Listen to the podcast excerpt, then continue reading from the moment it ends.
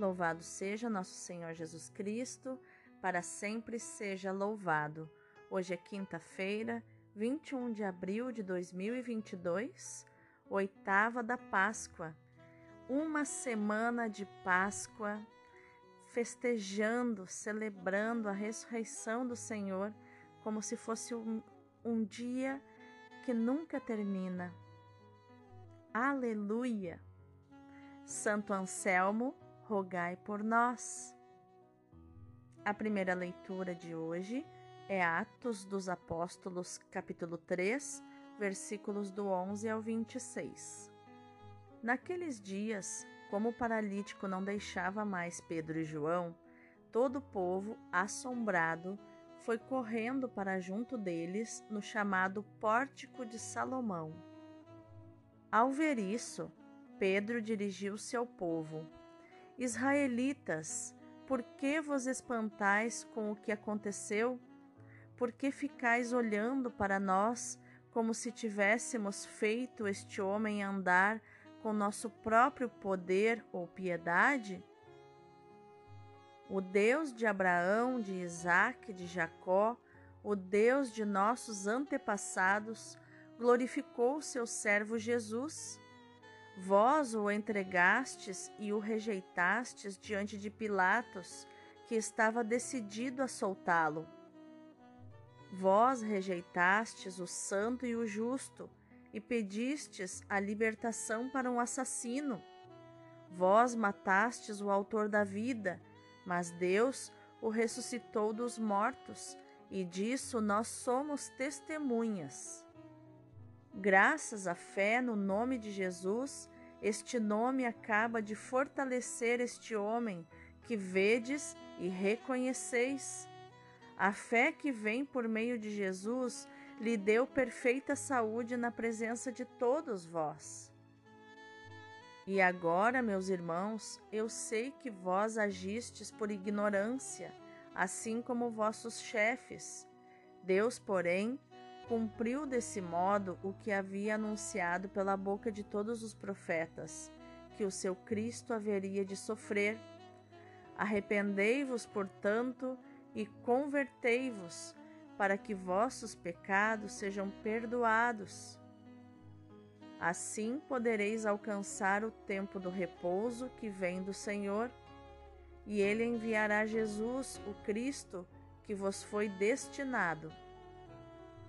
No entanto, é necessário que o céu o receba, até que se cumpra o tempo da restauração de todas as coisas, conforme disse Deus nos tempos passados pela boca de seus santos profetas.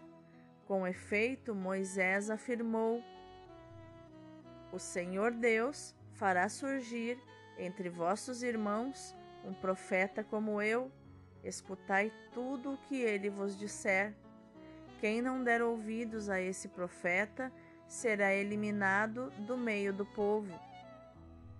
E todos os profetas que falaram, desde Samuel e seus sucessores, também eles anunciaram estes dias.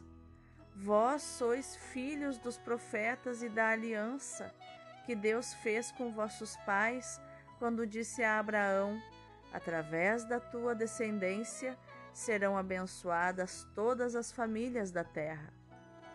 Após ter ressuscitado o seu servo, Deus o enviou em primeiro lugar a vós, para vos abençoar na medida em que cada um se converta de suas maldades.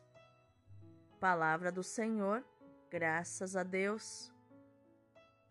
O salmo de hoje é o número 8.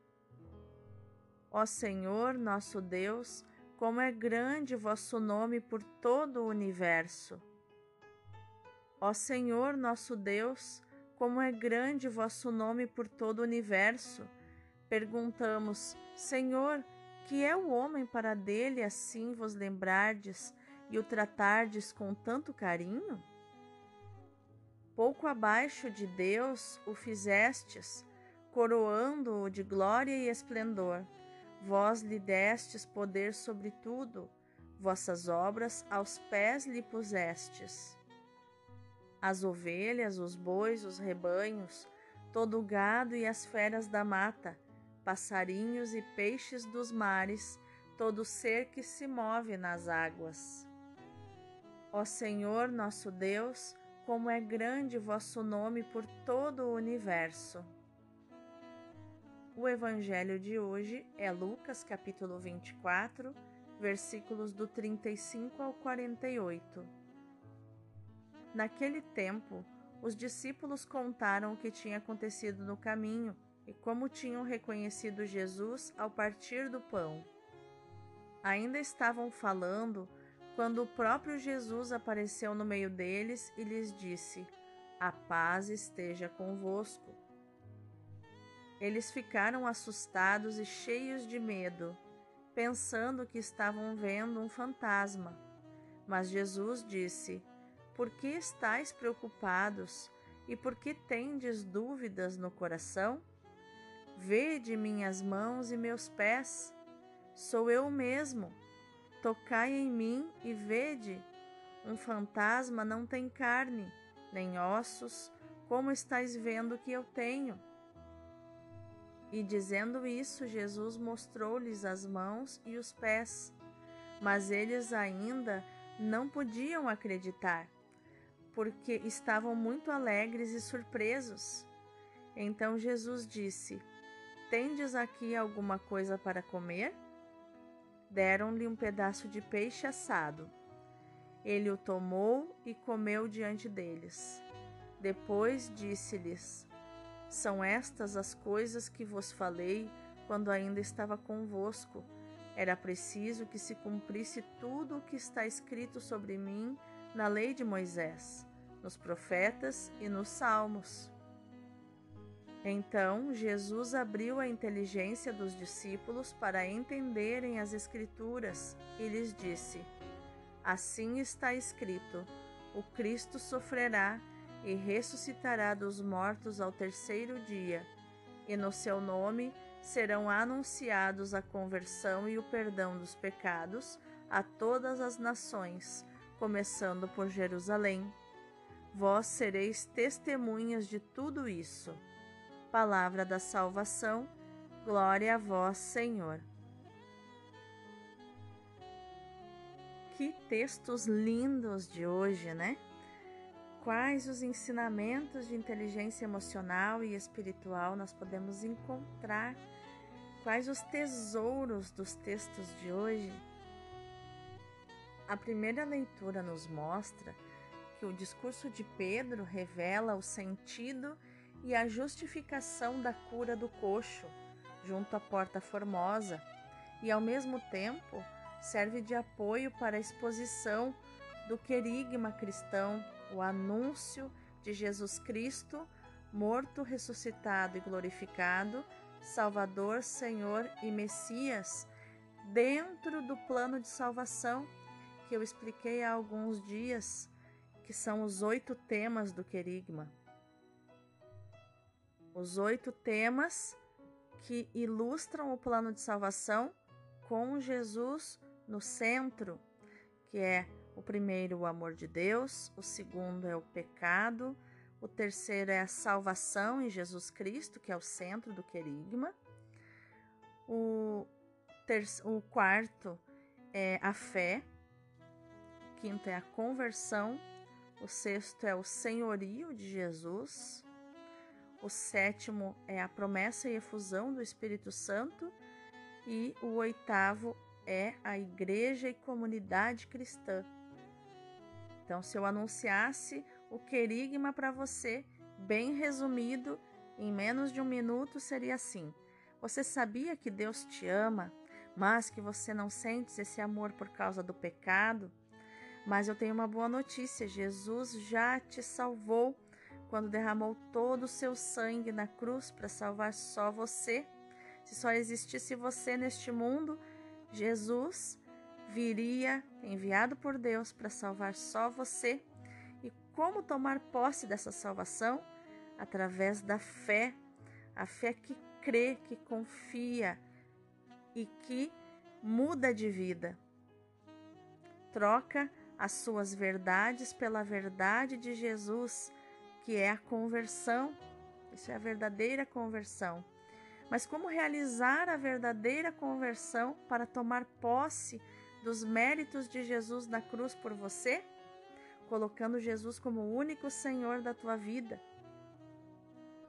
Mas você não conseguirá isso sem a ajuda do Espírito Santo, que a promessa da efusão não é só para os apóstolos há dois mil anos atrás, mas é para nós hoje. É para você, se pedires, se creres, receberás o Espírito Santo. E nessa vida nova que você vai receber através desse presente que é o Espírito Santo sobre você, é perigoso morrer nessa vida nova. Então, a incubadora, o lugar onde você vai crescer na fé é a igreja, a incubadora que não vai deixar você morrer na fé é a igreja, a comunidade dos salvos e redimidos. Seja bem-vindo à nossa família. Posso orar por você pedindo a efusão do Espírito Santo, pedindo o batismo no Espírito Santo para você? Então, seria assim, acho que levou um pouquinho mais de um minuto, né?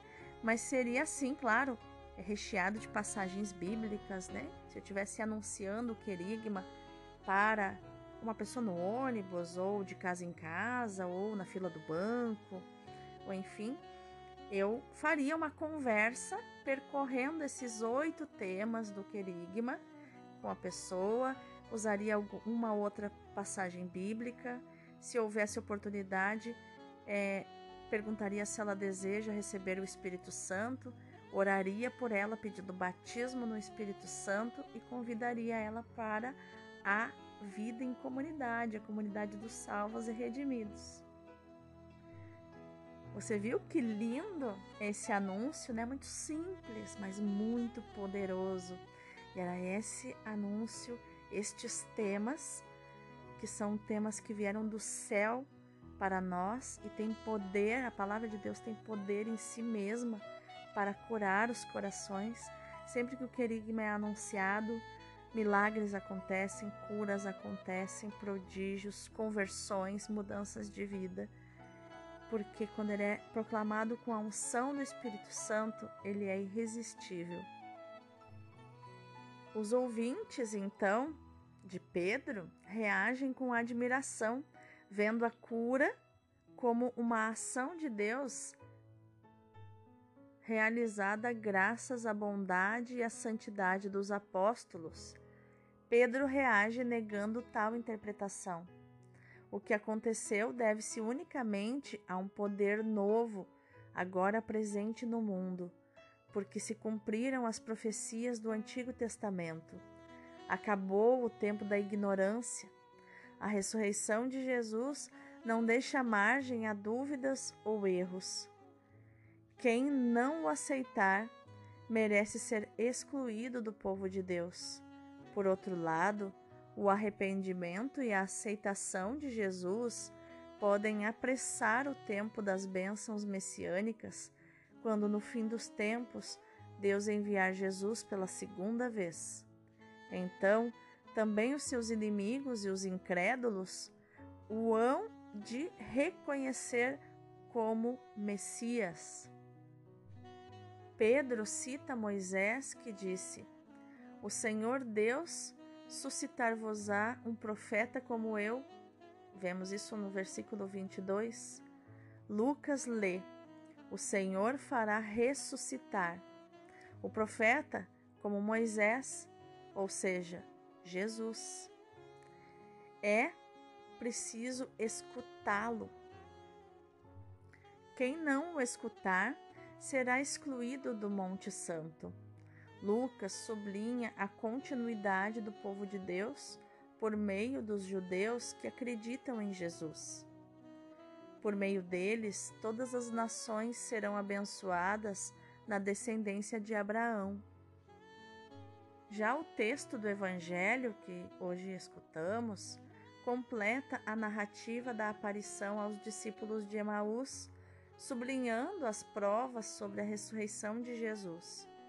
Terá sido a ressurreição de Jesus uma fantasia em contradição com todo o caminho religioso de Israel no Antigo Testamento? Para responder à segunda pergunta, Lucas afirma: Assim está escrito que o Messias havia de sofrer e ressuscitar dentre os mortos ao terceiro dia. Para responder à primeira questão, Lucas aponta o contato físico dos discípulos com Jesus. Vede as minhas mãos e os meus pés, sou eu mesmo. Tocai-me e olhai que um espírito não tem carne nem ossos, como verificais que eu tenho? Bem como o pedido também que Jesus fez aos apóstolos: Tendes aí alguma coisa para comer? Outra prova é espiritual, fundada na inteligência da palavra nas Escrituras. Assim está escrito, vemos no versículo 46. A Páscoa de Jesus é o sentido da história de Israel, é o fundamento da fé da Igreja e da sua obra missionária. Em seu nome, havia de ser anunciada a conversão para o perdão dos pecados a todos os povos, como vemos no versículo 47. Mas vamos meditar mais profundamente na nossa Lexio Divina de hoje. Pedro fala da segunda vinda de Jesus como Messias. Serão tempos de conforto, como nos diz o versículo 20, tempos da restauração de todas as coisas. A história de Israel é um caminho para Jesus, o verdadeiro consolador de Israel, o restaurador de todas as coisas. A sua segunda vinda será o dia da bênção messiânica sobre todas as coisas, a partir de Israel até todas as famílias da terra, toda a criação. Jesus é o consolador definitivo. A Igreja, desde o seu começo, tem um horizonte universal que abrange toda a realidade redimida pela cruz de Cristo. Pedro olha com otimismo o futuro de Deus, porque sabe que a ressurreição de Cristo é um acontecimento decisivo, mas também sabe que haverá um ato final em que todo o mistério salvífico da ressurreição de Cristo será plenamente revelado e alargado a todos os povos e à própria criação. As suas palavras anunciam o já e o ainda não da história cristã. Entre o já da Páscoa e o ainda não da ressurreição definitiva de todas as coisas, está o tempo oportuno para a conversão. É o tempo da espera para nos tornarmos dignos das bênçãos messiânicas. Os apóstolos não esperavam a aparição de Jesus em pessoa, por isso pensaram tratar-se de um fantasma, mas Jesus se dá a conhecer a eles com sinais bem claros. Vede as minhas mãos e os meus pés, sou eu mesmo. Deus em Cristo começou uma nova criação, tomou um corpo humano e fez dele um corpo espiritual em continuidade com o primeiro. A ressurreição de Jesus dá um sentido novo e definitivo às Escrituras. Abriu-lhes então o entendimento para compreenderem as Escrituras, nós vemos isso no versículo 45. Muitas coisas que pareciam enigmáticas e obscuras tornaram-se luminosas ao serem lidas como profecia da paixão e da ressurreição de Cristo. Em certos casos, a paixão é representada de modo real, enquanto a ressurreição não pode ser, porque teríamos todo o mistério. Em outros casos, é prefigurada a ressurreição mas não a morte. Vejamos alguns exemplos. Abel, por exemplo, morto por seu irmão Caim, é figura de Cristo na sua paixão e morte. Consumado o crime, Deus diz a Caim: A voz do sangue do teu irmão clama da terra até mim. Gênesis 4:10. Abel, morto, continua a falar. O Novo Testamento viu nestas palavras uma pálida figura da ressurreição. Veja, não estamos falando de reencarnação. Jesus não é um, o espírito de Abel que voltou no corpo de Cristo. Não tem nada a ver isso, tá? Por favor, deixe esse, esse tipo de pensamento para lá e é, perceba o que, o que é prefiguração. É como se fosse um sinal de um futuro que está por vir. No sacrifício de Isaac, a ressurreição é prefigurada de modo mais real. Depois do sacrifício, Isaac continua vivo. Abraão tem o seu filho vivo. Não houve verdadeira morte. Abraão levantou o braço para o matar, mas não o matou. Foi um sacrifício simbólico.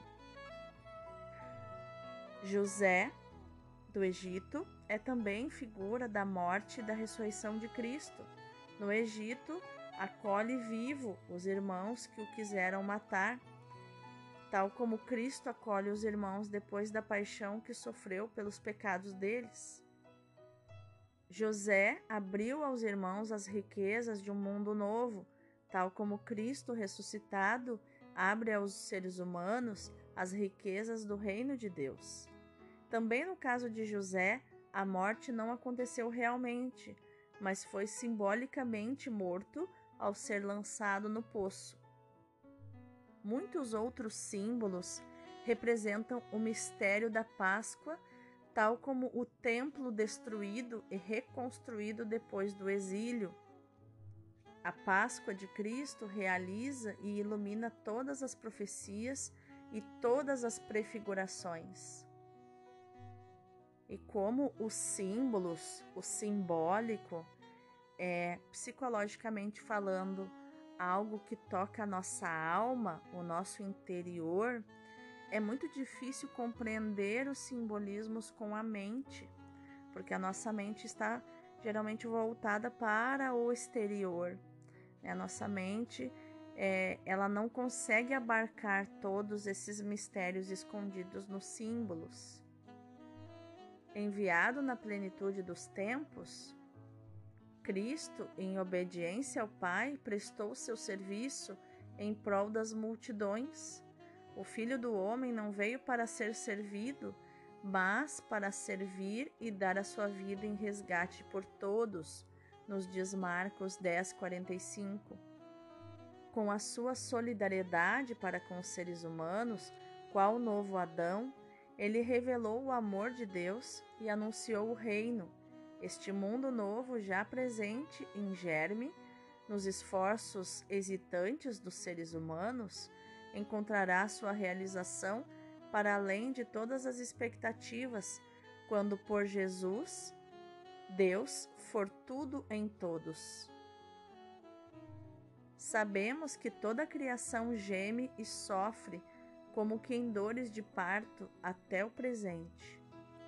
Não só ela, mas também nós, que possuímos as primícias do Espírito, gememos em nós mesmos, aguardando a adoção, a redenção do nosso corpo. Isso está em Romanos 8, do 22 ao 23. E quando tudo lhe estiver sujeito, então também o próprio Filho se submeterá aquele que lhe sujeitou todas as coisas, para que Deus seja tudo em todos. Isso está na primeira carta aos Coríntios, capítulo 15, versículo 28.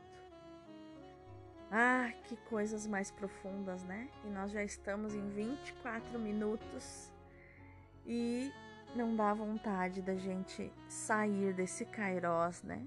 Dessa, desse ambiente maravilhoso onde através da palavra de Deus, a palavra ela tem poder de tocar a nossa alma quando nós não tentamos entendê-la só com a mente. mas quando deixamos que ela passe pela nossa alma e toque o nosso espírito. A palavra é como um rio, e rio não corre para cima, rio corre para baixo.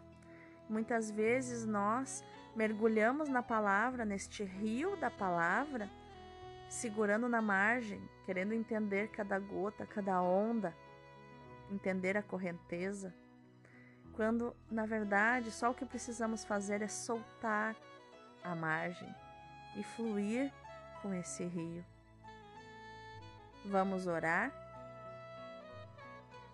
Senhor Jesus, morto e ressuscitado, abre a nossa mente e a nossa alma, que é o nosso coração, para que compreenda as Escrituras e admire com reconhecimento e amor o grande mistério que em ti se realizou para a nossa salvação e para a salvação de todos os povos.